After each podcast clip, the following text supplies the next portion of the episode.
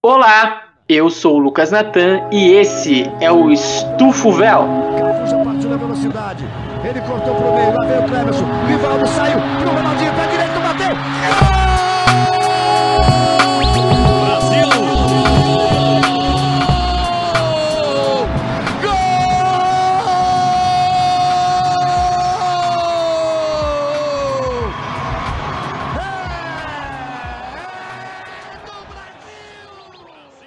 Você não sabe quem sou eu, eu sou historiador, professor, podcaster e eu estava vivo na Copa de 2002. Fala galerinha, aqui quem fala é ele, o Altiju, o garoto emo do ABC aqui.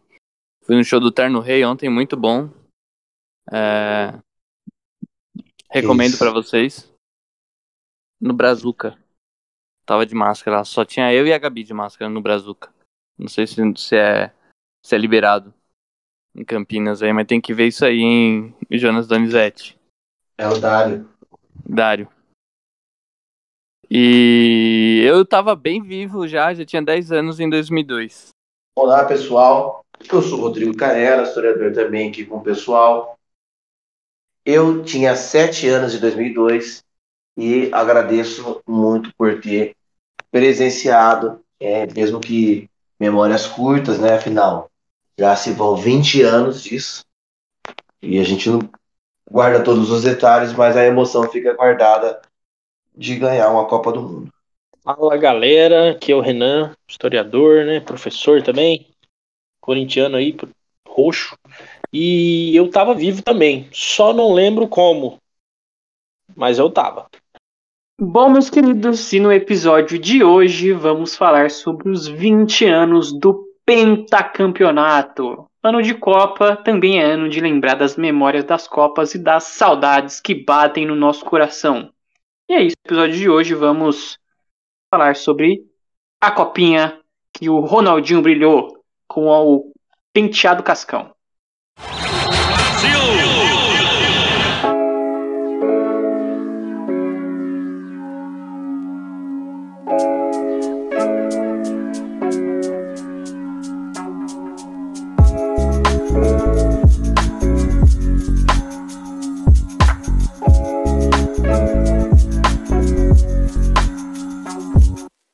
Copa de 2002, para quem não estava vivo ou para quem não se lembra, problemas de memórias também acontecem, foi uma Copa diferenciada que aconteceu no continente asiático. E ela foi mais diferenciada ainda porque ela envolveu dois países, a Coreia do Sul e o Japão.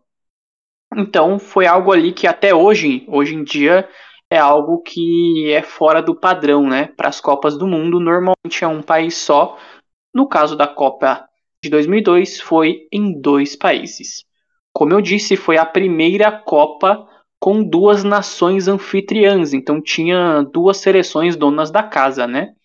E isso, no atual momento, vai se repetir em 2026, mas vai ter um diferencial, né? Na Copa de 2026 vai ser uma Copa nos Estados Unidos, México e Canadá. Então vai ser uma Copa com três países sedes. Vai ser um diferenciado. Enfim, a Copa de 2002 foi a 17ª edição da Copa do Mundo, uma coisa que vale um número um pouco não tão legal, mas vale aí a informação.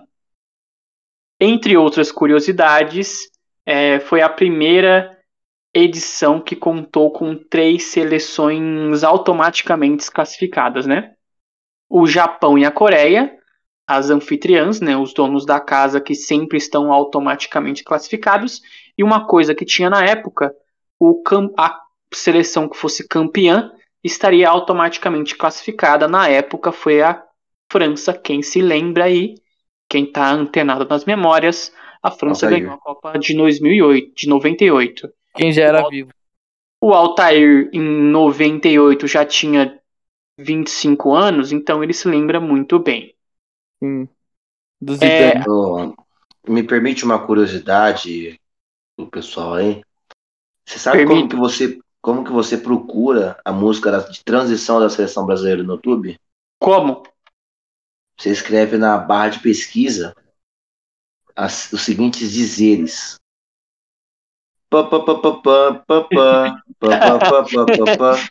Com certeza vai aparecer lá. Certamente vai aparecer. Sem dúvidas. É, a seleção da França ela foi a última até a vaga a, a, última seleção campeã até a vaga automaticamente garantida depois disso foi cancelado né depois disso a seleção ela tinha que disputar as eliminatórias, né? Essa edição tinha outra curiosidade também. é, foi a última Copa que a seleção campeã fazia o jogo de abertura, né? Hoje em dia, tradicionalmente, a seleção da casa faz a abertura, né? Não mais a seleção campeã. Então, a Copa de 2002 também é, teve essas duas regrinhas que hoje não vale mais, né? Como eu disse, hoje em dia O... Você me permite outra correção, outra correção não, outra curiosidade aqui? permitido, meu querido. Vamos só se o, o Google aqui do meu celular velho for Alemanha versus Costa Rica em 2006 foi a abertura, a primeira abertura dessa nova modalidade, né? 2006. Você como historiador, você sabe o nome do goleiro da seleção de é, da Costa Rica? Não sei. Falhei nisso, não tenho essa informação. Eu sei, posso falar? Posso ajudar os universitários? Ajude, Por favor. Altair. Por favor. É o lendário Porras. Exatamente. Lendário José Porras. Porra, Porra. Ai, momento pânico O na Band. atacante aqui. da Costa Rica que tá jogando até hoje. O Anchope. Não, então, é o Chopp, o Chopp. você sabe que ele não gosta muito de vinho, né? Ele prefere chopp. Mas Ah, pelo amor de Deus, velho. Galera. É Galera, por isso que o Greg sai da, da gravação. Por isso que a gravação dá pau. cara é imparável. Voltando ao nosso querido roteiro, é, após as etapas da eliminatória, outras 29 seleções se juntaram às três que já estavam classificadas, né? Somando o total de 32 seleções, formato que tem prazo de validade, porque em 2026 é, já vai ser outra história. Teremos uma Copa com mais seleções. O sorteio foi realizado no dia 1 de dezembro, no longínquo ano de 2001, lá pelos meios de 2000 Naruto. Boa época. Na gloriosa cidade de Busan. Para quem não sabe, Busan é uma cidade da Coreia do Sul. As seleções cabe- cabeças de chave eram Alemanha, Argentina, Brasil, Coreia do Sul, Espanha, França, Itália e Japão. É, uma informação aí, uma curiosidade para quem não sabe, antigamente tinha um rolê de seleções campeãs serem cabeça de chave, algo que já não vale mais há um certo tempinho. Aí normalmente eles jogavam a, os- a quem tinha ganhado um título e quem tava melhorzinho aí, hoje já é bem diferente, né? Hoje é de acordo com o ranking da FIFA tal, então era um. Hoje é, tem uma regrinha um pouquinho mais definida para cabeças de chave, né? Ao todo, dentre as cidades que iam rolar os joguinhos, né? As famosas cidades sedes, foram 20, sendo 10 em cada país. di- Dividiram ali meio a meio, né? Metade da pizza para a Coreia do Sul, metade da pizza para o Japão. Na Coreia do Sul, as cidades sedes foram Seul, famosa Seul, Daegu, Busan, Incheon, Ulsan, Suwon, Guangzhou, Jeonju, Daejeon e, pô, os gente, Aqui vale ressaltar que é coreano, né? Você, nosso ouvinte, aí, sabe coreano. Pra quem não sabe, é difícil falar. A última cidade, ó, é Seogwipo. Seogwipo. É difícil. É difícil. Eu não peguei qual, quais são as cidades da Coreia do Sul, eu não, não anotei aqui. Ai, caralho. Agora, é a engraçado, ci- é engraçado que é, é bastante parecido com o- como o português fala aqui, né? agora, Inclusive com sotaque campineiro, é isso. agora as cidades japonesas, algumas são mais famosas. Yokohama, Saitama, o, o, One Punch Man, Shiz- Shizuoka, Osaka, Miyagi, Oita, Niigata, Ibaraki, Kobe e Sapporo. Também tem Realmente, uns bem trava-línguas ali.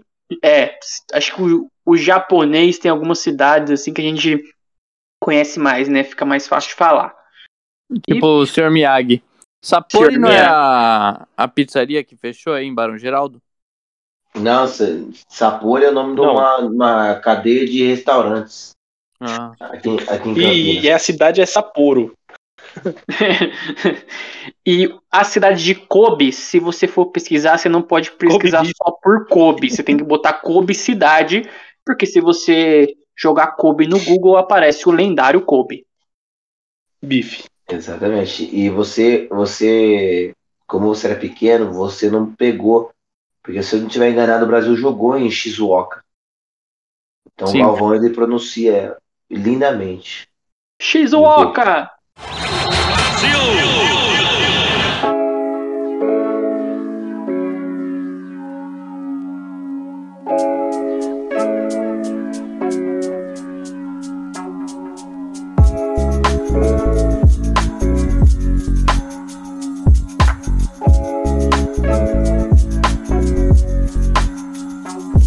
Então vamos lá, galera. Mas antes da gente falar da, da Copa em si, tem que todo contextualizar, né, galera? A gente é historiador aqui, então o importante é contextualizar. Como foi que o Brasil chegou à Copa do Mundo? Qual era o clima da seleção, né? A família escolar e tudo isso que, que a gente conseguiu perceber, né, no, no pré-Copa, né? Como o nosso querido amigo Rodrigo Canella colocou bem pra gente aqui, né? É, e o Brasil, como que vinha o Brasil, né? Ele vinha do, de uma queda, né? Porque tava todo mundo esperando que o Brasil fosse campeão em 98, né? Chegou muito bem para a final da Copa, né? Lá em Paris. E acabou perdendo para os anfitriões, né? Para os franceses com aquele jogaço do menino Zinedine, que acabou com o Brasil. Ganhou de 3 a 0 né, no Stade de France. E, e esses quatro anos aí mexeram muito com o Brasil, né? Acabou fazendo com que, é, sei lá, o, a estrutura fosse mexida, né? Em, em épocas de Ricardo Teixeira e tudo mais, a CBF acabou fazendo algumas mudanças, né? Até chegar no, no menino Luiz Felipe Scolari. E a afirmação acima vem baseada no- na grande rotatividade de técnicos, né, que, que participaram ne- nesse período de quatro anos, né. O, o primeiro deles foi nosso querido Pofechô, Não Sou Vagabundo, que é o Vanderlei Luxemburgo, né. Que o projeto com Luxemburgo foi por água abaixo, né, ele conseguiu o título da Copa América em 99, que teve aquela estreia do menino Ronaldinho, fazendo aquele golaço e com aquela mítica gravação do, do Galvão Bueno falando: Olha o que ele fez! Olha o que ele fez! Olha o que ele fez! Narra pra gente aí, Natan. Olha o que ele fez! Olha o que ele fez! Gol! Não Aí. sei se é exatamente assim. Foi basicamente isso. Mas péssimos resultados na eliminatória, né? E uma eliminação terrível para a seleção de Camarões nas Olimpíadas de Sydney. É, que nós já comentamos sobre isso na, no episódio 38 do Estufo Véu. Volta lá e procura. É, Uhum. colocaram fim na história do arquiteto da estratégia, né? Que é o nosso querido Pofechô. A seleção ainda teve Emerson Leão, o saudoso Leão, que brigou com, com o Bosco na época do São Paulo, porque ele pousou para a revista G. O Roger, aliás, não foi o Bosco, não. Foi o, o Roger. O. Bosco Revista. Imagina o Bosco na G. Imagina que, que cena Pessoal, deplorável. Ele tem mais queixo, mais queixo que o, que o Cássio, o Bosco. A gente, O Bosco. a gente pode se, tiver mais interesse realmente aí na questão do, do episódio 38, ele aborda mais específico, né? Porque foi meio que vergonhoso, né? Mas no episódio 38 a gente vai. A gente conversa com mais profundidade. Né? Mas adiantando é que o, o Brasil estava com um a mais e mesmo assim não foi eliminado. Contra a, a toda poderosa Camarões, né? Exatamente. E o Emerson Leão também foi aquele que, que barrou o, o Falcão de ser uma grande estrela no futebol, né? Quando ele, Ele, tava no bem, ele fez o bem pro Falcão. Fez, você acha? Ah, eu acho que o Falcão não seria rico como ele é hoje, né? Não, eu tô falando só pra ser do contra mesmo, eu não sei.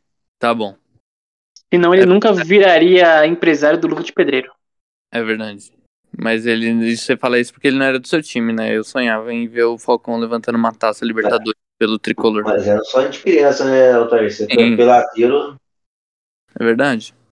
Mas enfim, por fim, o último treinador dessa trajetória aí foi o nosso querido Papai Felipão, né?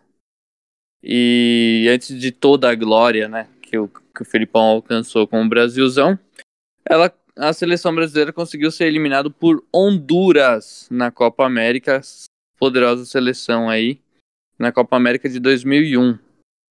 E na época o futebol tinha mais distância técnica do que o atual, né? Você imaginar que a seleção da, da América do Norte, né, de Honduras, ela disputou a Copa de 2010 recentemente.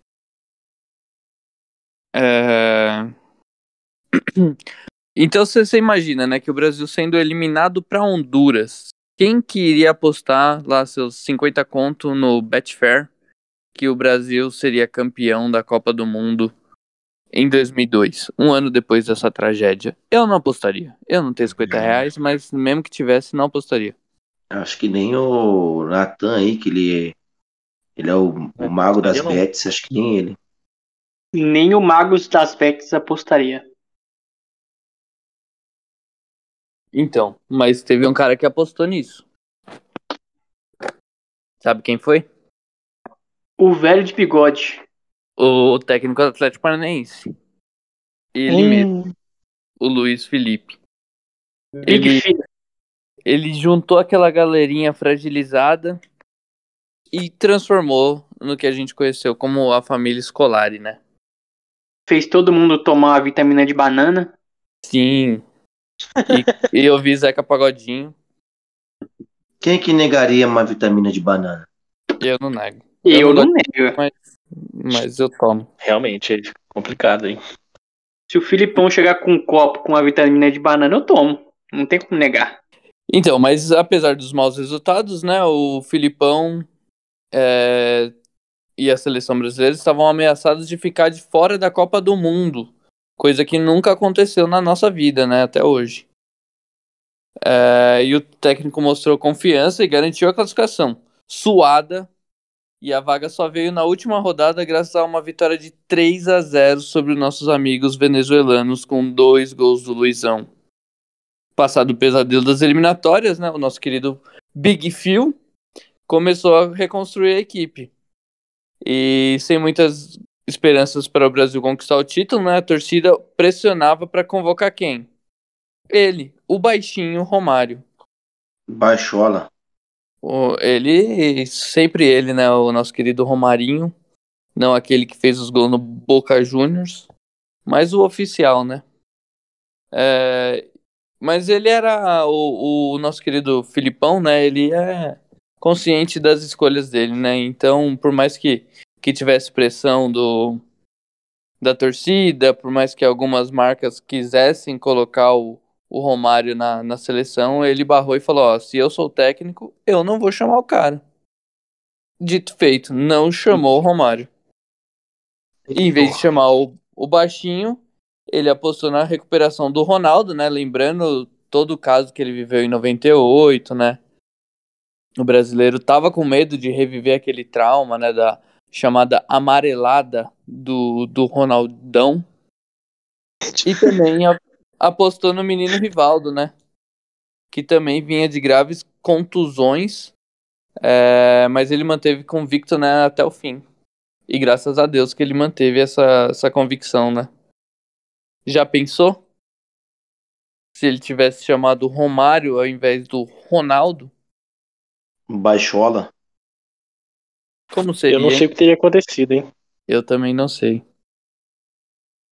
Mas foi isso, galera. É, Foram momentos tensos aí que vivemos durante essa, essa pré-copa, né?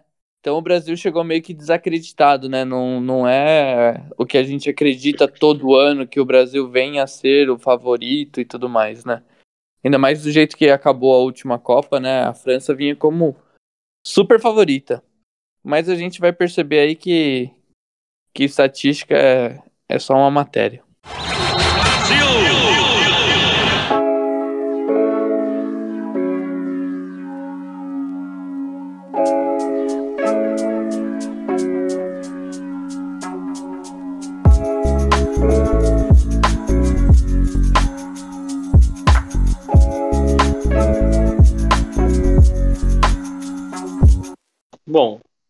É, entrando na Copa agora, né? A gente vai para os grupos. E foi aqui, se eu não estou enganado, né? Que nós tivemos o início da, da. Na verdade, não foi aqui, mas aqui a gente teve um prelúdio, né? Do início dessa maldição aí. é, de que campeão cai nas- na, na fase de grupos, né? Então vou passar aqui o, os grupos da Copa e falar um pouquinho também dos resultados aí, né? No grupo A, nós tínhamos Dinamarca, Senegal, Uruguai e França. É, Eu já adianto aqui que os classificados, para surpresa de muitos aí, foram Dinamarca em primeiro lugar e Senegal em segundo, tá? Os jogos aqui, é, França, ela perdeu de Senegal na primeira rodada, né? Assim como o Uruguai perdeu da Dinamarca na primeira rodada também. A França perdeu de 1 a 0 e o Uruguai perdeu de 2 a 1. Se alguém quiser comentar algum jogo aí, se lembra, né? Se tá fresco na memória, pode ficar à vontade aí para me interromper, tá? É, segunda rodada, a Dinamarca empatou com o Senegal e Deixa a França só- empatou com o Uruguai. Pode falar. comentar aqui que, tipo, se você for parar para analisar esse grupo aí, como nós fizemos, né, as análises do, dos grupos da Copa do Mundo, é, acredito que se nós tivéssemos feito essa análise antes da Copa de 2002, com certeza nós teríamos colocado os dois países que ficaram de fora como os dois classificados, né? Com certeza. Com certeza absoluta. Não sei quem era o doido que acreditava aqui na, na, na eliminação de Uruguai e França. Exatamente. É, Então a segunda rodada empate né, do- nos dois jogos. E na última rodada a Dinamarca venceu a França por 2 a 0 e Senegal empatou com o Uruguai é, por 3 a 3 Creio eu que um jogão, né? É, Então a Dinamarca classificou com 7 pontos e Senegal com 6 pontos. É, 5 pontos, na verdade, né? Essa aqui já foi né, uma surpresa muito grande na, na fase de grupos. A gente vai para o grupo 2, o grupo B, na verdade, que tinha Espanha, Paraguai, África do Sul e Eslovênia. Aqui acredito eu que tenha dado lógico, né? A Espanha e o Paraguai classificaram, a Espanha com 100% de aproveitamento aí. Na primeira rodada venceu a Eslovênia por 3 a 1 enquanto o Paraguai empatou com a África do Sul por 2 a 2 Paraguai do, do grande Arce, né? É, na segunda rodada, É, e do saudoso Gamarra. saudoso Gamarra. Nessa época Que- jogou também a Copa. Vixe Maria. Na segunda rodada, a Espanha derrotou o Paraguai por 3 a 1 e a África passou pela Eslovênia por 1 a 0. E na última rodada, a África perdeu da Espanha por 3 a 2 e a Eslovênia perdeu do Paraguai por 3 a 1, classificando aí, então Espanha com 9 pontos e Paraguai com 4 pontos. É, detalhe aqui para o desempate aqui entre Paraguai e África do Sul, que terminaram com quatro pontos.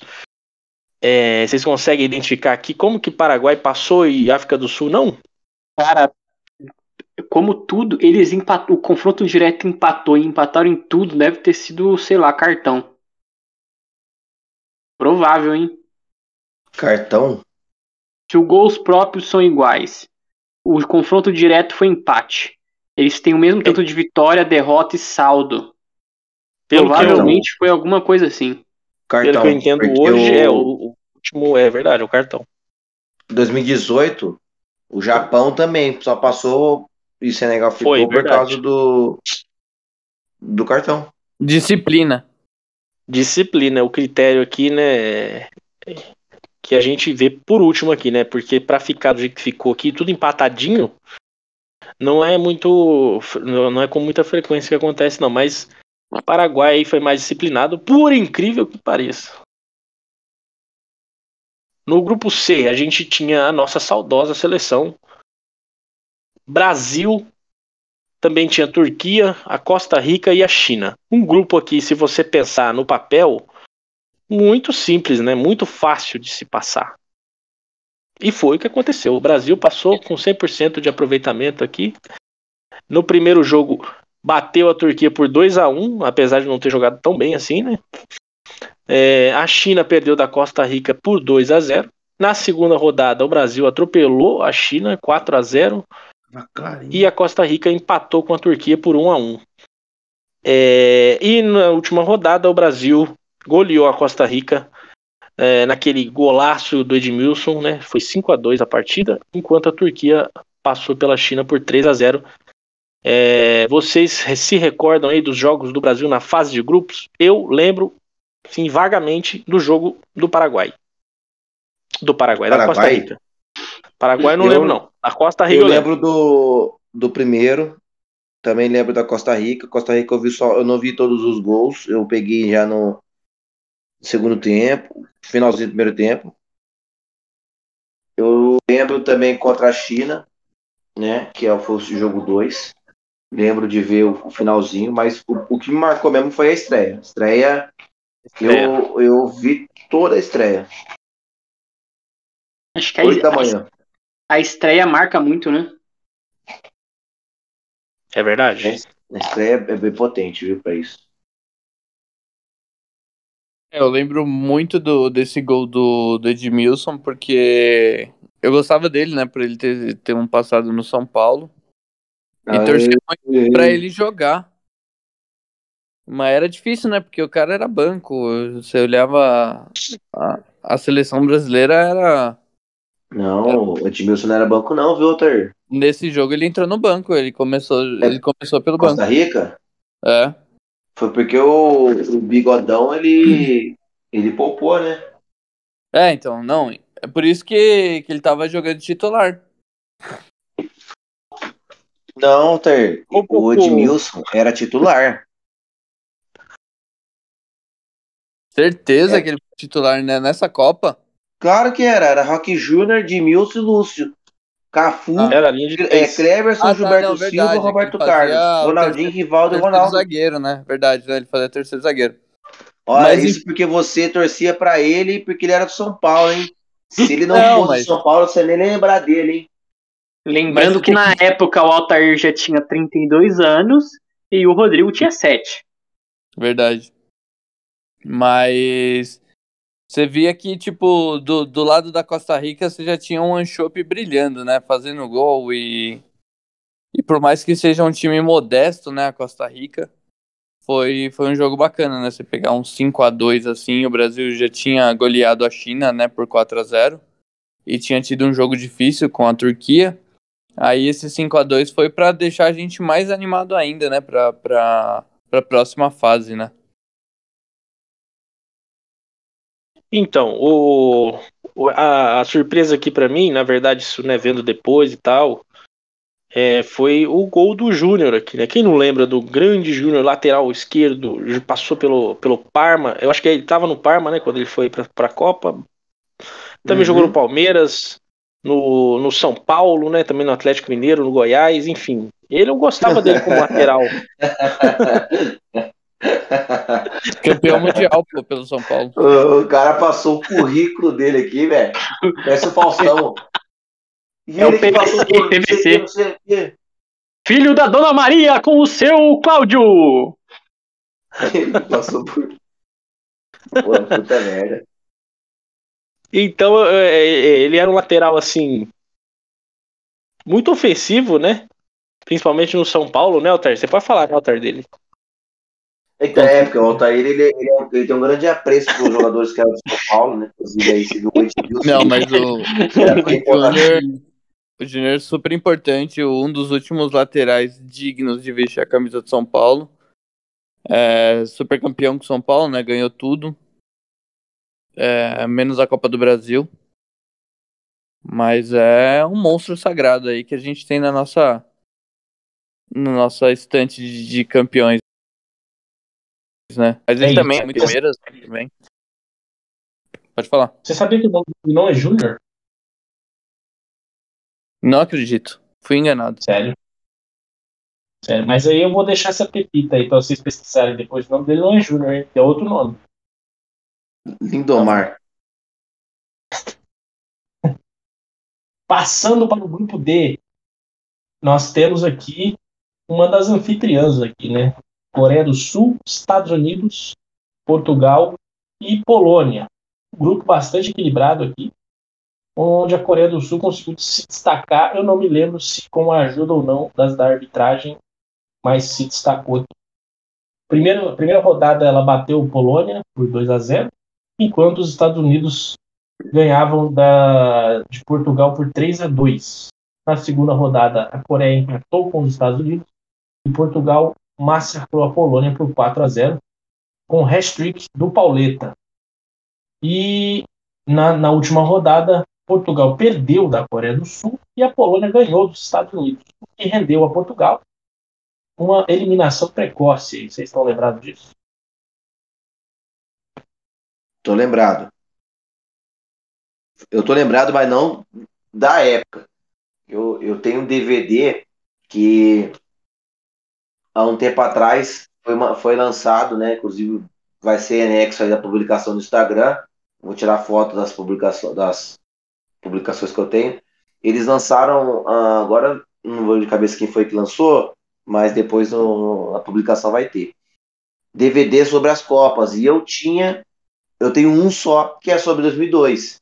Então, 2002 eu sei de cabo a rabo, porque é a Copa que eu- a gente foi campeão, eu assisti, foi a primeira Copa que eu tive consciência. E eu comprei ah, esse DVD junto com o cadernado. E lá tem tudo. Opa! Cortaram meu microfone aqui. Rolou. Tinha a placar, tinha feito um fascículo Então. né, com, com DVD, É, e- E isso, tinha um acho que era da placar mesmo. que era o FIFA Ah, Fever. é- não, peraí, eu tenho aqui a caixinha, acabei de achar aqui.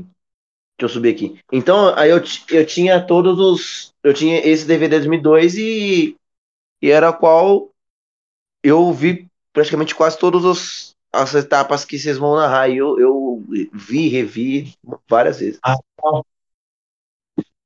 É, só para recordar aqui né, um, um aspecto aqui, a seleção de Portugal ela era treinada pelo Agostinho, não o Carrara, hein?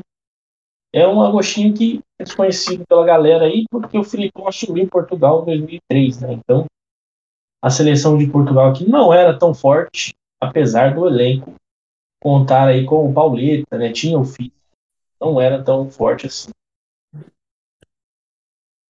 O... Então classificaram aqui Coreia do Sul com 7 pontos e Estados Unidos com 4 pontos, avançando aí para as oitavas. No grupo E, a gente tem aqui uma surpresa, né?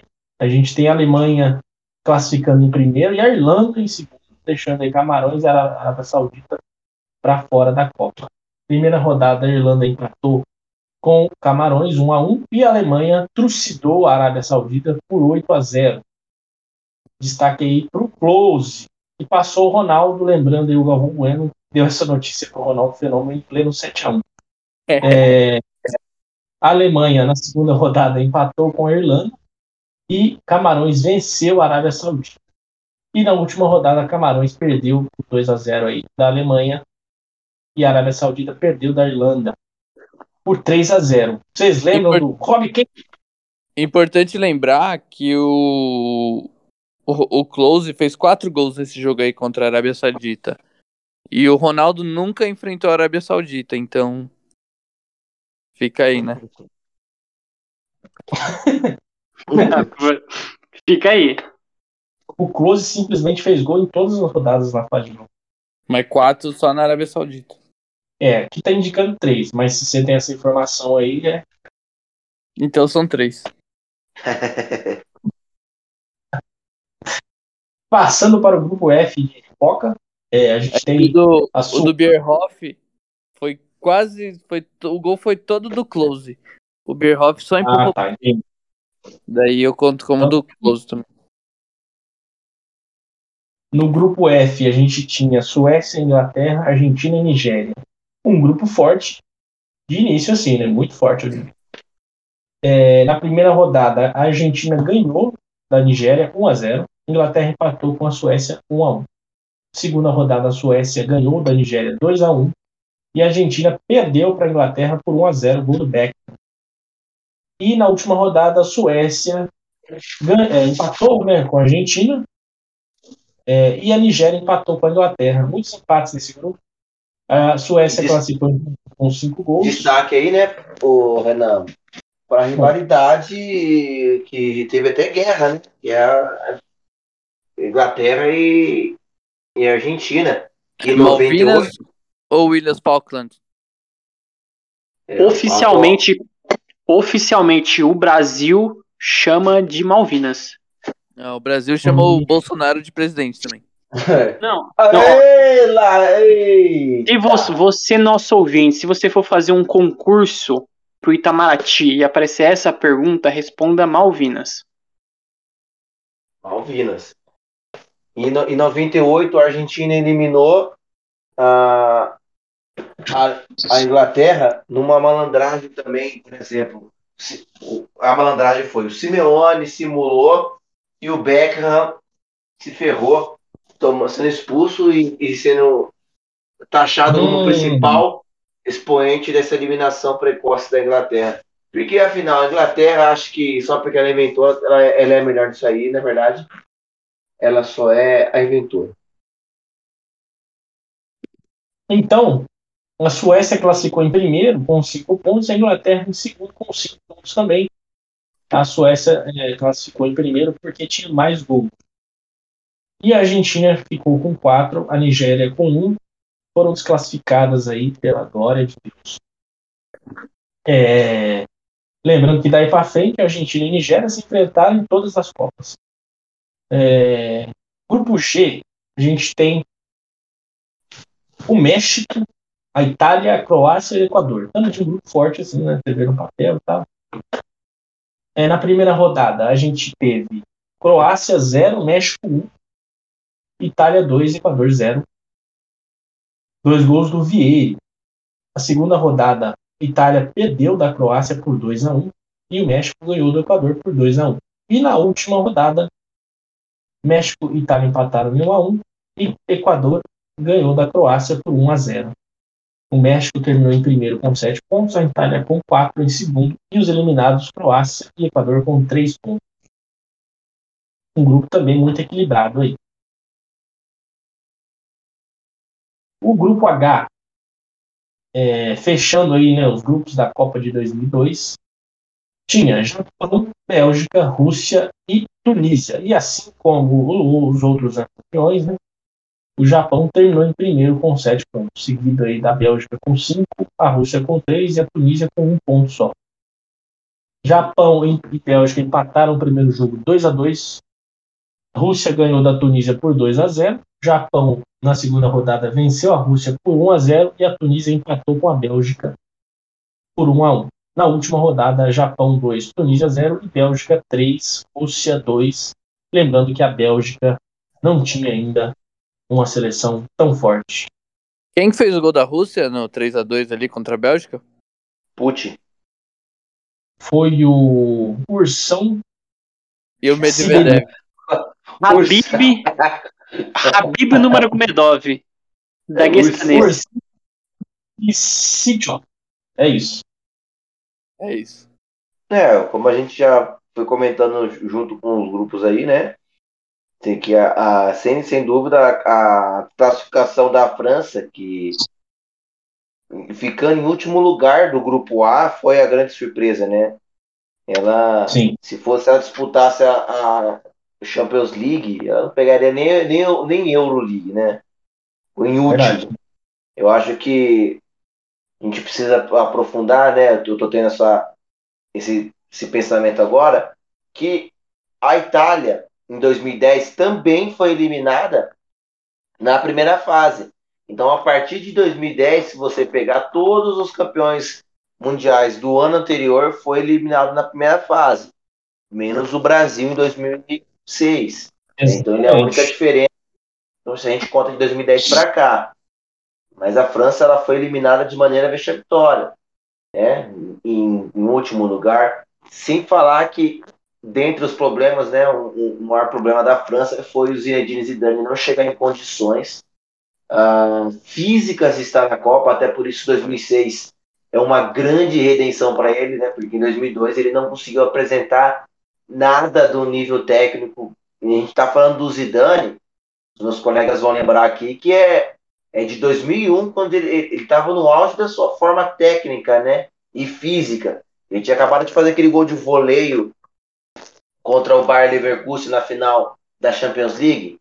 Então ele é, ele é aquele Zidane no nível mais alto dele de, de futebol, mas fisicamente ele não conseguiu entregar. E os outros co companheiros também, né? Porque é uma seleção forte, mas acho que o fator Zidane também pode ter é, é, tido uma influência grande mas não explica, mas não justifica, porque era uma seleção em que a grande sua maioria jogava nos maiores campeonatos europeus, né, os maiores times da época. Então, tinha Thierry Henry, tinha Wiltord, tinha Pires. Desses dois, Thierry Henry e Pires, eles eram do Arsenal, que vinha atropelando na Inglaterra. Então, foi a grande é, decepção, uma, uma grande e eu destaco que uma grande surpresa, né, uma grata surpresa a seleção do Senegal, que depois deles eles chegaram até as quartas de finais, mais para frente vai comentar os resultados, e surpreendeu, chocou o mundo, né? Eu acho que mostrou realmente ali é, é, é uma crescente grande dos, das seleções africanas e vem mostrando cada vez mais a gente tem seleções africanas fortes e com condições de chegar sim às semifinais de Copa, a quem sabe uma final, né? O Brasil em si, né? O Brasil, como a gente veio comentando aí, a gente pode perceber que os colegas gostam, amam essa, essa, essa pequena Copa, principalmente o nosso querido São Paulino Altair aí, que acompanha de perto a carreira do Edmilson e sabe que ele foi titular da Copa né, junto com o Rock Júnior e o Lúcio, fechando ali a trinca de zagueiros. Né? Eu tô, tô errado disso? Não tá. Você tá pelo contrário, você tá mais certo. Perfeito. Altair aí, digníssimo. Né? Verdade. A, segundo a, a, matéria da época, os vinculados no site UOL, eles intitularam que a sorte sorriu para o Brasil. Né? que caiu no grupo com a modesta Turquia, Costa Rica e China. Com isso, o Scolari garantiu tempo para preparar a equipe e dar o ritmo aos seus principais craques. A gente sabe, a gente comentou aqui, a estreia foi aquelas maravilhas, né? A modesta Turquia saiu na frente com o gol do Hassan. Hassan. O cara abriu o placar, ficou aquela desconfiança, a mesma desconfiança grande que o Altair comentou mais cedo aqui no episódio, sobre a, a, a, a falta de resultados concretos que trouxe a seleção no último respiro para a Copa, ela veio em peso no, no, final do primeiro tempo. Então, Ronaldo e Rivaldo chamaram a responsabilidade, né? E conseguiram vencer essa partida, obviamente, com a malandragem do Luizão, né? Porque o Luizão ele cavou um pênalti que foi fora da área. Juizão já veio mostrando o que seria a arbitragem, que é um destaque negativíssimo, uma das piores arbitragens da Copa do Mundo é de 2002, né?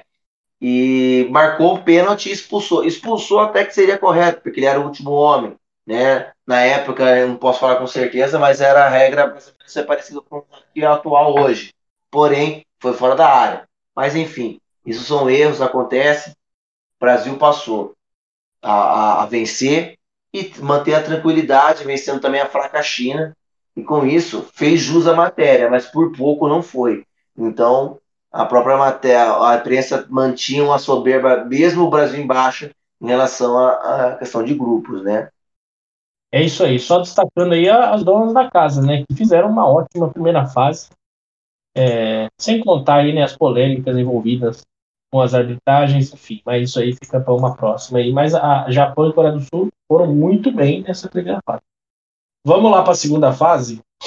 É, as oitavas de finais tivemos é, em primeiro lugar aqui, Alemanha enfrentando o Paraguai, um jogo que terminou 1 a 0 para os vice-campeãs, né? O gol foi marcado pelo ne Nelvio. Enfim, é, então deve ser. É, o segundo jogo foi entre Dinamarca e Inglaterra, sempre né, protagonizando grandes jogos. É, a Inglaterra venceu a Dinamarca por 3 a 0, gols de Ferdinand, Owen e SK, eu acho. E é, o terceiro jogo aqui foi entre Suécia e Senegal. Um grande jogo que foi resolvido só na prorrogação. O primeiro jogo terminou 1 a 1 no tempo normal, né? E de prorrogação, o Senegal venceu. Os gols foram marcados pelo Larson, né, para a Suécia, e o Camará fez os dois gols de Senegal. É, no dia Importante, 16. ô, Renan, vou salientar Oi. aqui nesse, nesse jogo aí de, de Suécia e Senegal que o árbitro da partida foi o nosso querido Baldo Aquino. O Baldo. o Baldo. Ele é o Baldo Aquino, exatamente. É, no dia 16 de julho também, assim foi o da Suécia e do Senegal, tivemos Espanha e Irlanda. Outro jogo emocionante, né? A gente viu que a Irlanda fez uma boa primeira fase. O jogo terminou 1 a 1 É, e nas penalidades tivemos, ó, só para destacar aqui que no tempo normal a Irlanda foi buscar o empate aí, né, no finalzinho com o gol do Kane. É, nas penalidades tivemos aí o placar de 3 a 2 para os espanhóis, é, que acabaram passando aí, né, para a próxima fase. O outro jogo foi entre México e Estados Unidos. Oi, Posso pode fazer, falar. uma, posso fazer uma ressalva aqui? No jogo vontade. Suécia e Senegal, eles jogaram no estádio do Olhão. O estádio chama Big Eye. Famoso Olhão.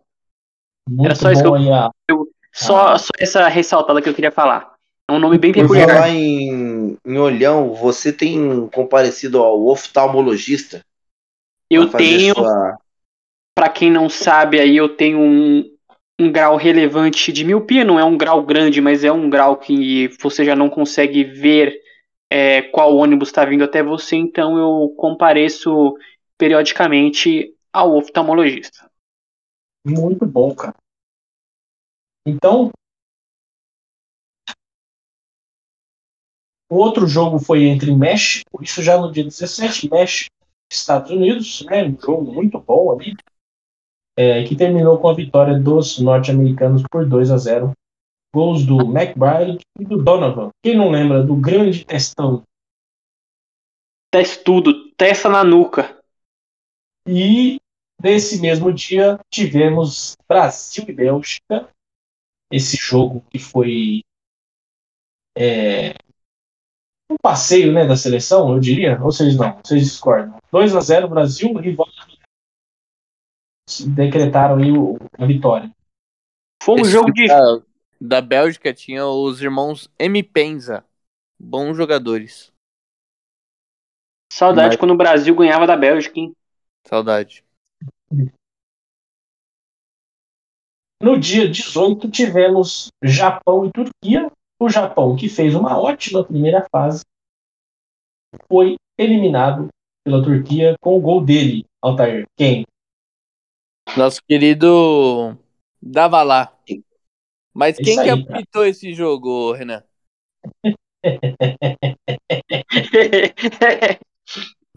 Pier, como que é? É italiano. Luigi. Pierluigi Colina. aquele- Perduí Colina.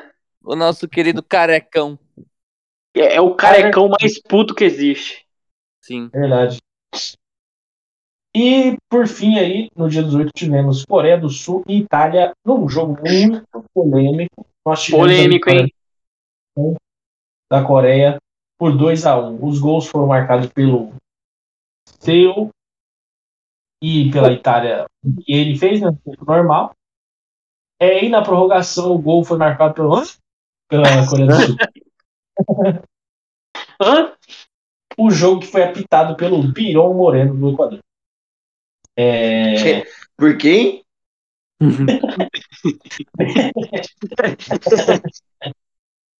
Biron Biron. Moreno. Nossa, que susto, mano. Tem de pirão moreno. Pirão.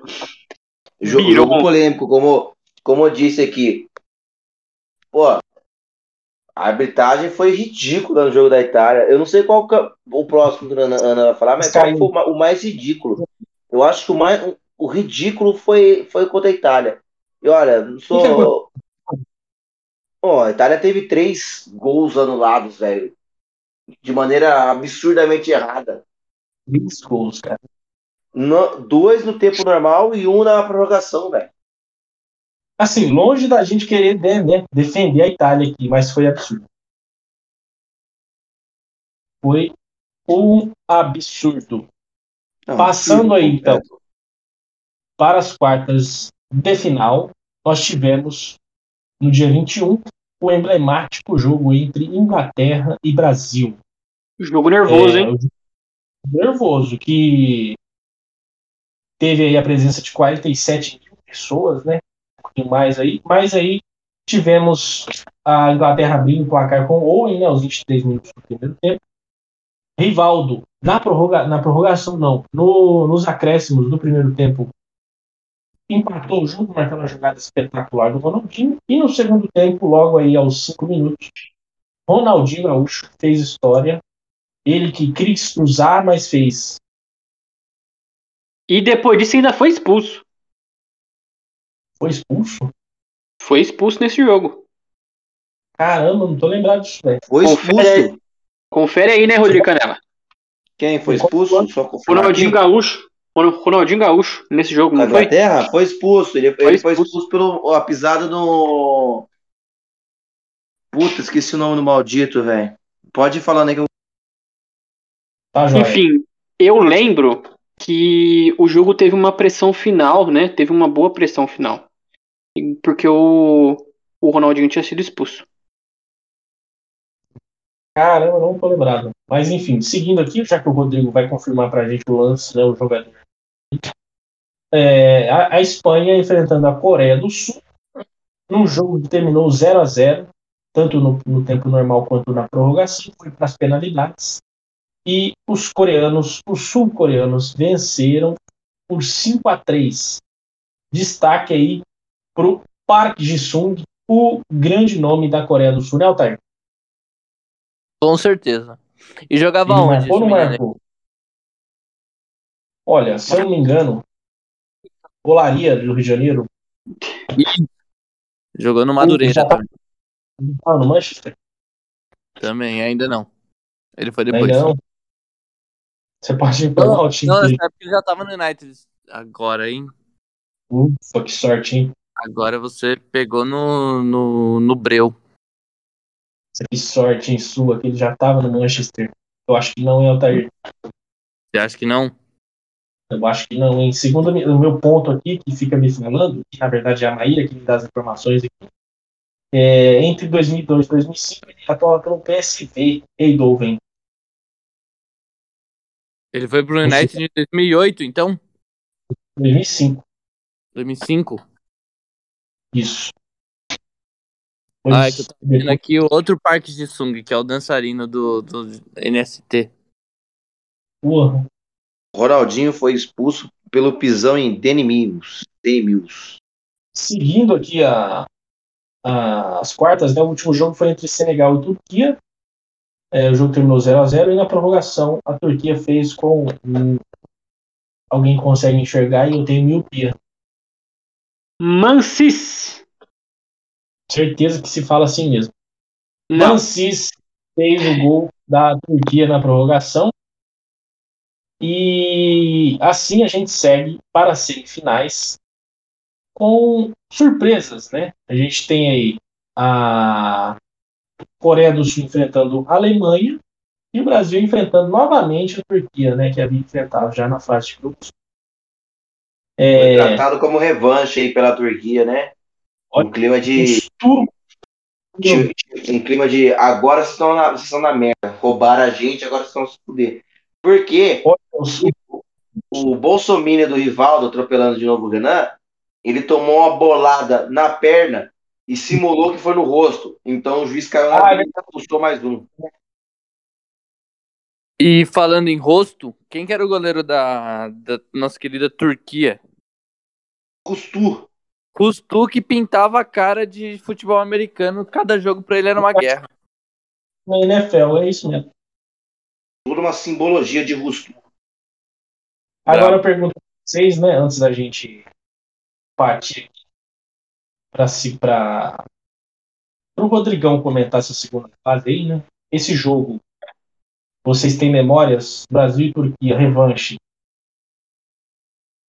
Tenho. Eu achei que eu, eu vi o jogo e achava muito muito duro, né? Eu achei o jogo muito muito pegado e tava com medo de o Brasil ser eliminado, porque a Turquia ela veio com com sangue realmente com o sangue dos olhos, né? E um outro comentário que eu deixei passar aqui, mas eu vou voltar. Eu comentei que o Brasil jogou em Shizuoka né? Não sei se foi comentado, mas o Brasil jogou nas quartas de finais aí. Então, complementando a informação que eu dei no começo, o Brasil jogou contra a Inglaterra em Shizuoka. Mas eu tava, eu quando eu criança na época, eu tinha muito medo do Brasil ser eliminado, porque a- o jogo, o primeiro tempo foi duro. O primeiro tempo foi 0 a 0 Tem a icônica jogada do Denilson, né? É isso que eu ia lembrar. O Fica Denilson, rodando no com a bola e os finalzinho do caras vai dele. Entra, entra pra bagunçar, né? O Filipão fala pra ele assim, ó, faz o salseiro. E é o que ele faz.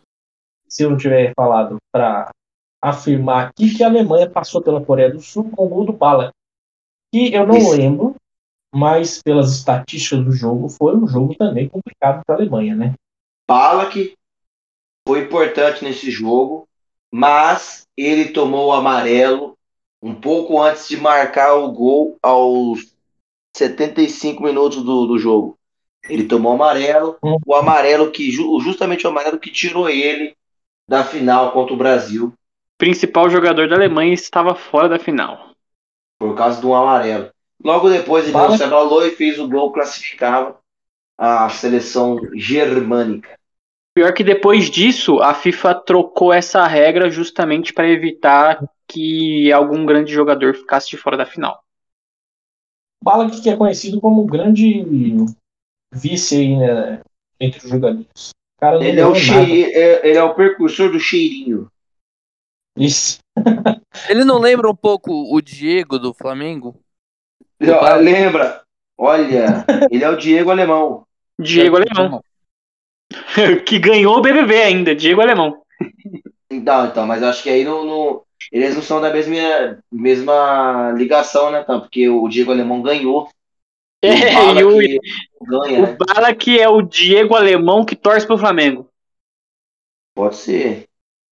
Então, é, a gente teve aí né, os classificados Brasil e Alemanha e Brasil, né, para jogar a final, mas antes a gente teve o terceiro lugar, a decisão de terceiro lugar, que foi entre Coreia do Sul e Turquia, num, num grande jogo de futebol aqui, nós tivemos a vitória de 3 a 2 para a Turquia.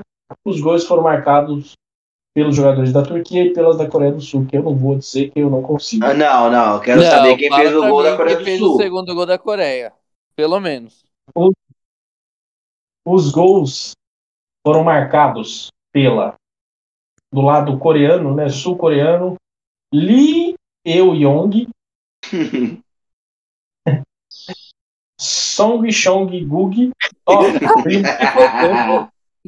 E- da Turquia? Donkey Kong, mano. Parece Fechou, bicho. O, ca- Vilão o cara lançou um Donkey Kong aqui do nada. Não, parece Fala o vilão do Doutor Estranho, tá ligado? Dormammu, como que é o nome do outro lá? Não, não, pera aí, não, isso aí. Ai, meu Deus. O, Su o Sucura é difícil também, ó. O rapaz que fez o gol da Turquia, no primeiro Hakan minuto de Sukur? jogo. Sucur. É Difícil Hakan também. Sukur. E o Mansis, que fez E o de novo. O E qual que é o nome do árbitro? o, o nome. Mas antes do nome do árbitro, o nome aqui do Mansis foi falado pelo Lucas Natan lá atrás como Mansus. Então, né? Falei O árbitro muito da- Pô, o Sed Mané. Saad Mané. Que país é esse aqui que eu não consegui identificar? É o. Árabes. Quite. Ah, o Quite. É Quite ou Emirados Árabes? Não sei, na verdade. Quite. É Quite. Não, Tá escrito Quite. aí. Sabe? É mesmo, KW, Quite mesmo. Na final, a gente teve aí, né? O grande jogo, o derradeiro jogo entre Alemanha e Brasil, que foi apitado pelo Carecão. Perluigi Colina. Colina. O jogo foi no dia 30 de junho. E terminou aí, como muitos já sabem, né, com a vitória do Brasil por 2 a 0. Dois gols do Cascão e com falha do goleiro alemão, também conhecido como Cão Raivoso aí, né, da Alemanha. Vocês, vocês lembram dele? Claro. Sim, com certeza. Também lembrado como o melhor da Copa, né? É, não sei onde, mas A FIFA, ela premiou, premiou duas vezes o melhor da Copa antes da final. Foi o Oliver Kahn e o Zidane. Ambos, né, o Oliver Kahn falhou e não foi campeão. Então ficou meio que eu, eu acho que assim, não teve muito problema, mas o Ronaldo seria o vencedor natural, né? Pela Copa que ele fez, Sim. artilheiro, dois gols na final, e tal. Em 2006, o Zidane foi o melhor da Copa, mas ele deu a cabeçada no cara, no no Materazzi, último jogo. último jogo. Então, aí ficou um É. pouco manchado. A partir de então, a FIFA passou a premiar o melhor do jogador do- da Copa pós-final. Senão virou uma maldição, né? Porque Uhum, exatamente. Mas também tem que cobrar lá o comitê da FIFA que surgiu com essa brilhante ideia de premiar o cara antes do maior jogo da competição, né? Enfim, eu tenho é, vagas memórias, porque eu era ainda um bebezinho, brincadeira, mas eu não lembro dos, dos jogos dessa Copa. Eu lembro de flashbacks dos momentos em que o pessoal estava assistindo o jogo. Então, né, aquele, aquele churrasco, aquela feijoada, enfim. Então, é, eu tive contato aí com os jogos posteriormente. E não tira aí também né, o fato de que eu estava vivo quando o Brasil foi pena. Pra mim é bem a final, porque ao mesmo tempo que ela é um momento muito feliz, que eu lembro da minha família, todo mundo reunido, assistindo o jogo, é, eu lembro também de um vizinho nosso que acabou falecendo no dia, sofreu um acidente, né? Foi comemorar atrás da Saveiro, Putz, e a galera tinha bebido um pouco e acabou batendo o carro e acabou Caraca. falecendo. É, então, e, então é bem complicado isso. é, essa final pra gente ela é bem marcante por conta disso, né? A gente sofreu com a família também, né? Enquanto ele tava em coma, ficou acho que umas duas semanas, mas acabou falecendo, né? E- então essa final é bem bem tensa pra gente, né? Porque ao mesmo tempo que a gente tava lá comemorando, todo mundo feliz, os gols, a cada momento que saía o gol, né, a gente dava pulos e todo mundo felizão, meu pai comprou fogos e tal. Aí ao mesmo tempo a gente tem essa notícia, né, de que o carro dele tinha batido e, e que, tipo, tava internado e que não tava nada bem, né. terrível, cara. Foi bem complicado. Então é, é uma coisa que, que a gente guarda na memória e, sabe, se vai comemorar, fica em casa, meu. É uma coisa que a gente já coloca na cabeça, né? Ano de Copa é sempre a mesma coisa. A galera bebe, acaba achando que, que não vai ter o dia de amanhã e sempre tem, né? Pra outros não, né? Ó, deixou o clima pesadão, hein, Alter? Caraca. Boa. Como que a gente vai? Lembranças aí, né? A gente retoma aqui. É, Lucas Natan, você, míope, lembra? Cara, eu lembro, tem a história clássica que eu já contei aqui no Estufo Véu, que eu era uma criança e eu tinha recebido a informação que você só podia torcer para um time só, né? Não poderia ser bandeirinha e torcer para mais de um time. Recebeu informação. É, é, é, exatamente. Falaram, eu fui ensinado que torcer para mais de um time é uma coisa muito feia tal, e eu torcia para o Corinthians tal. E aí quando o Brasil fez o gol é, na final da Copa, o primeiro gol eu não comemorei, porque eu era corintiano e não poderia comemorar gol de outro time.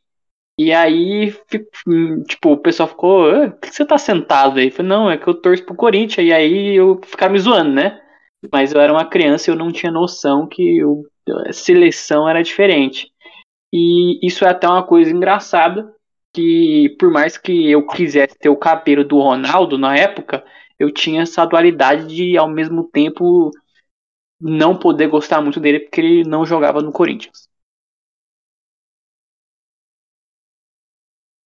E aí vale ressaltar que diferente do Altair, que em 2002 já tinha 19 anos, eu devia ter o quê? 6. Então eu era uma apenas uma criança. Apenas uma criancinha. Para mim, eu lembro que após a final, eu corri para a casa da minha avó e a gente fez um belo churrasco lá, comemorando. Meu pai estava trabalhando, acredito eu, porque ele não estava em casa. Eu lembro de eu ver minha mãe estava lavando roupa, que para ela copa não faz muito sentido, né? Estava lavando roupa e eu estava sentado na sala sozinho, assistindo a final e comemorando. É, eu lembro que eu estava sentado no sofazinho vermelho, vinho lá, vinho, né? Bordeaux. E aí saiu o gol, fiquei extasiado ali, feliz, caramba, gol tal. E é essa minha lembrança do momento, né? Hoje, eu, eu se você for descrever, eu, eu lembro de cada lance, porque a gente assistiu repetida vezes, né? Eu assisti já a partida completa, para você ter ideia.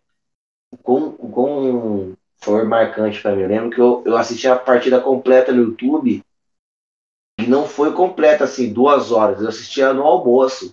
Então eu assisti em três, quatro partes a final parei tal coisa, vou lá ver. Aí eu ia lá ver.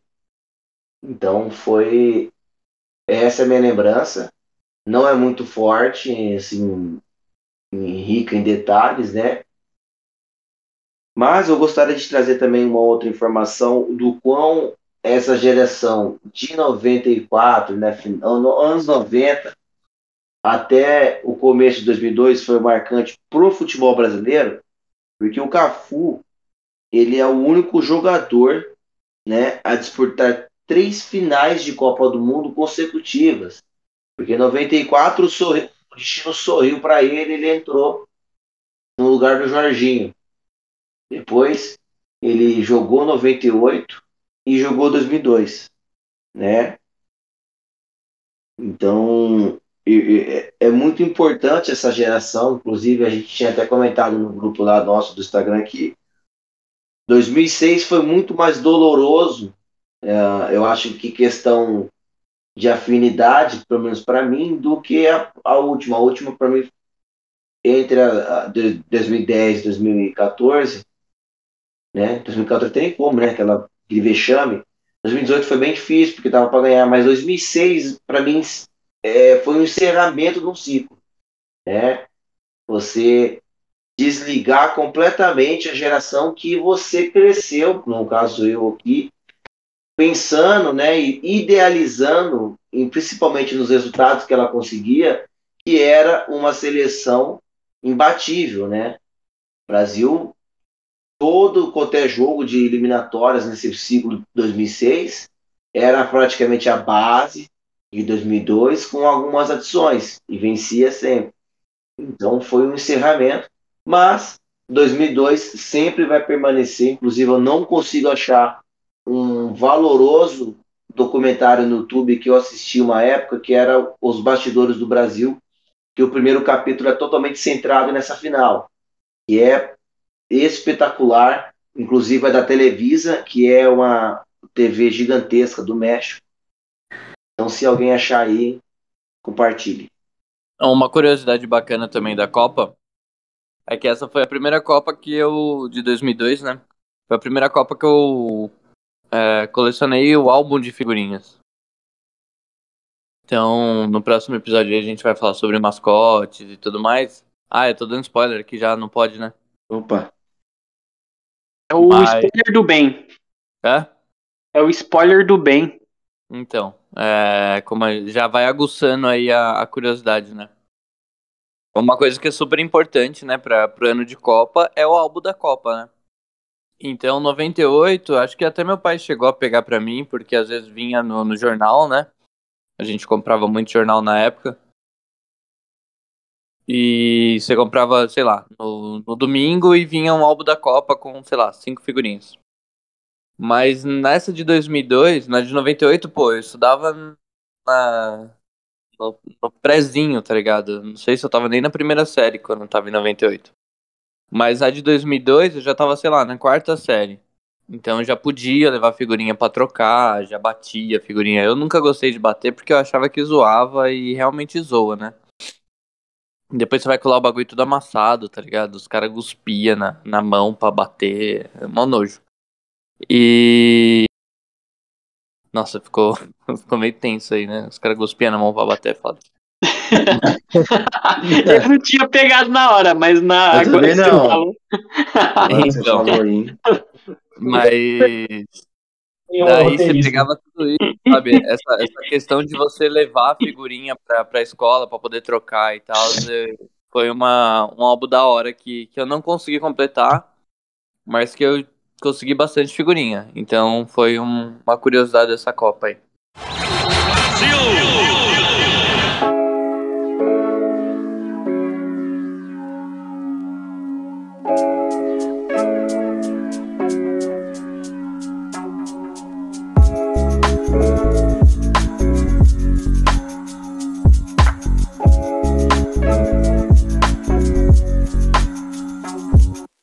Eu acho que é isso, né? A ideia era sintetizar de maneira mais fluida a questão da própria Copa e reforçar o quão é simbólico essa Copa agora de 2022, no qual a gente tem grandes chances também de se sair, se sagrar campeão mundial e conquistar a sexta estrela mas o quanto é importante, né? Também esse título e, e o, e o futebol tem suas camadas, suas suas histórias e emoções. Então isso prende muitas pessoas, muitas até exageram, são exacerbados, mas isso aí tem é, cabe em outra discussão, né? Assim como também cabe em outra discussão o quanto essa geração de 2002 se tornou reacionária, né? Eu acho que é, é, é cada vez mais importante o engajamento social dos atletas de grande alcance na, na sociedade. Mas é mais importante também você brigar pela formação educacional desses profissionais, né? Não que não somos ignorantes em assuntos, né? Todos nós temos as nossas ignorâncias mas todos nós temos as nossas bases, que é o ensino médio, ensino fundamental. Hoje, necessariamente, você não precisa ter um ensino médio completo para você ser jogador de futebol. Você faz, óbvio, isso aí os clubes têm, escolas que trabalham tudo, mas até que ponto, né? Até que ponto isso é, é, mais, é mais importante do que o futebol em si, né? Então, às vezes, lado, acredito que o lado esportivo fale muito mais alto do que o lado educacional. E no fim, a gente acaba criando uma camada oca. E essa camada oca um dia vai ser preenchida. Infelizmente, pode ser preenchida por coisas que vão contra o bem-estar social. Né? Eu não digo nem questão uma ideologia semelhante à qual a gente se, se identifica, mas contra questões sociais e contra o que a gente vive hoje. Né? Caso estão a favor do que a gente vive hoje. Dito isso, eu acho que eu vou deixar o, o meu agradecimento por quem escutou até o final, né? Fico aí o, a- o convite para comentar também no, no Instagram, na publicação desse episódio, a sua lembrança, o quão foi marcante para você essa última conquista, né? E do quão essa conquista nos enche de esperança e nos deixa ansiosos para a próxima Copa do Mundo, né? Simbologia forte, eu acho que tem tudo para que a gente consiga ser feliz novamente. Apesar do caos, a gente tenha pequenos momentos de felicidade. Até mais, uma, uma boa, seja qualquer momento que você estiver escutando isso aí, eu desejo as minhas mais queridas né, é, e sinceros votos de sorte. Né? Me peço desculpas aí, né? Também Natan pode cortar depois do sorte aí, desse momento Lindener, que eu comecei a falar e imaginei que eu estava falando igual o Lindener e fiquei triste comigo mesmo. Vou me resguardar aqui. Sem Obrigado. problema, Rodrigo. Tá tudo certo, Rodrigo. É, a Copa causa isso, isso na gente. Eu queria fazer uma ressalva aqui que, por enquanto, Olavo ainda não se pronunciou sobre a Copa que a gente ainda vai ter esse ano. E tô ficando preocupado, né? Que é um cara que sempre comentou bastante sobre todos os assuntos e tá meio em silêncio por enquanto. É, mas eu queria agradecer aqui principalmente, mandar um abraço para meus companheiros aqui, gravando nessa noite calorosa. É, agradecer também os nossos ouvintes que nos acompanham até aqui. Mandar um tchau para todos vocês aqui. Lembrar que é ano de Copa, então ano de fortes emoções. Mandar um beijo para todo mundo que gosta da gente. Um abraço no coração aí para quem está precisando. E lembrem-se, bebam água e usem máscara. Boa, boa, Lucas Natan. Fez a boa. É, também quero deixar aqui um forte abraço para todos vocês. Lembrando que ano de Copa, ano de eleição, ano de álbum da Copa também. Então, a gente vai montar depois um canal no, no Telegram aqui para trocar figurinhas.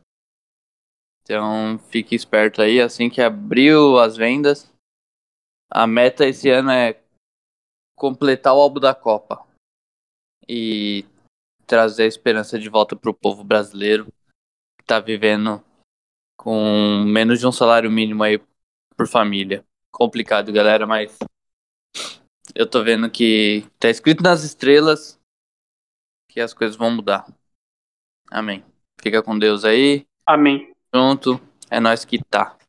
E o São Paulo ganhou, hein? Pelo amor de Deus.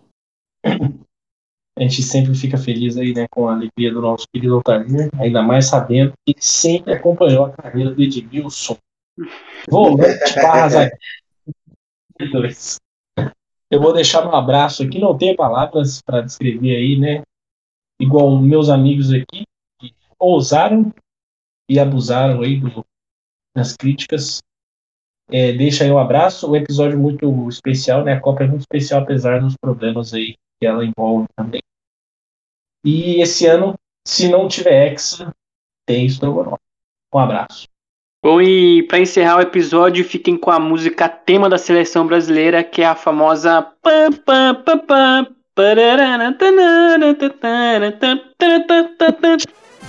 Brasil, Zil, Zil.